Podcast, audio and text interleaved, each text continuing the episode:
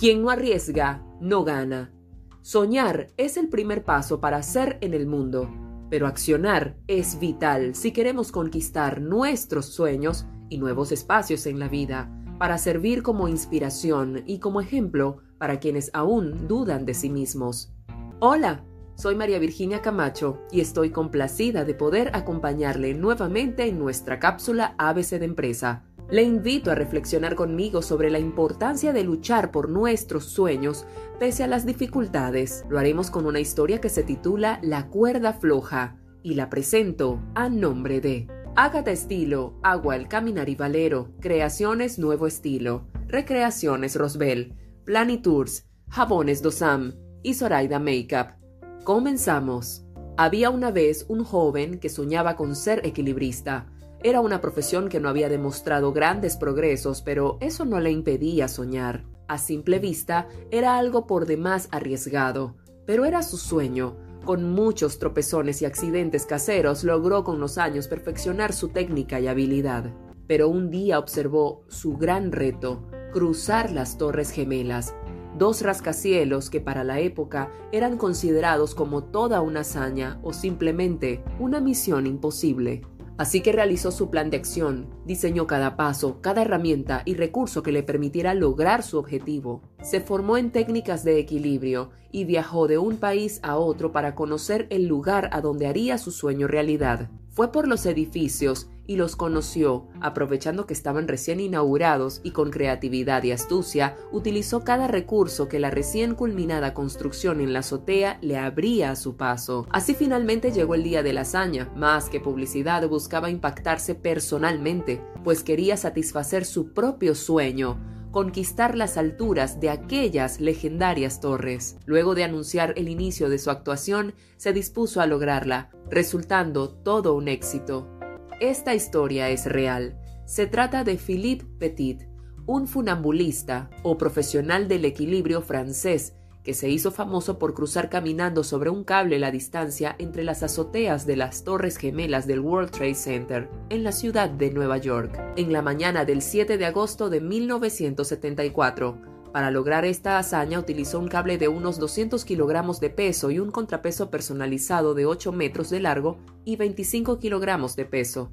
Actuó como juglar y funambulista también en el Washington Square Park de Nueva York, la Catedral de Notre Dame en París, el puente del puerto de Sydney en Louisiana Superdome, el Hennepin County Government Center y el espacio que va desde el Palais de Charlotte a la Torre Eiffel. Su astucia le hizo merecedor de una película documental, Man on Wire, dirigida por el inglés James Marsh. La vida de Philippe Petit nos sirve como una referencia metafórica para analizar la cuerda floja en la que muchas veces estamos ante la vida. Sucede que en los aspectos personales muchas veces luchamos con mantener el equilibrio, toda una hazaña, considerando las diversidades y adversidades de panoramas y lugares que debemos cruzar en la vida para poder avanzar. Pero además del poder o voluntad que debemos tener está el enfrentar el riesgo a caer por la falta de concentración y técnicas, algo muy común en los emprendimientos o empresas. Y por supuesto, esto aplica para cualquier etapa de la vida. Cuando perdemos la capacidad del enfoque o concentración, estamos inmersos a caer en cualquier vicio que nos separa del plan u objetivo que tenemos en mente.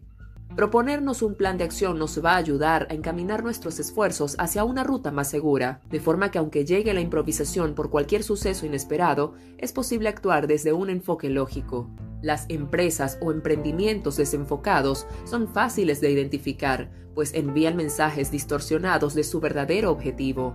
Son empresas que han surgido con un enfoque y terminan en otro, improvisan y se dejan arrastrar por cualquier situación de crisis, son inconsistentes con sus mensajes publicitarios, tienen alta rotación de personal y no ofrecen valor agregado ni alguna otra ventaja competitiva. Pero la falta de técnicas es otro gran problema que enfrentan los equilibristas empresariales o emprendedores y responde a la ausencia de conocimientos o planes de acción estratégicas que les sumen organización y ventaja competitiva. Los planes de acción están diseñados con técnicas como la planificación y la gestión inteligente de los recursos humanos y materiales necesarios para perfeccionar el plan de acción. Conocer el mercado o el entorno a donde haremos nuestra entrada triunfal de equilibrismo nos dará un plus o adicional para triunfar desde el saber.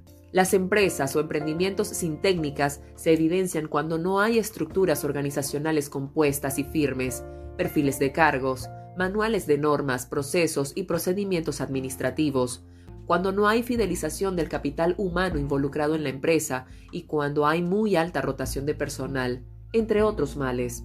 Ser equilibrista en el emprendimiento o en la empresa es dedicarse a saber dominar el arte de la conquista de espacios que son imposibles para algunos e impensables para otros. Tiene que ver con mucha concentración y técnica, con conocimientos y los pies sobre la cuerda bien puestos. Finalmente, un último consejo.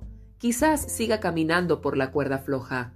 Trate de hacerlo siempre con rectitud y excelencia, para que no muera en el intento.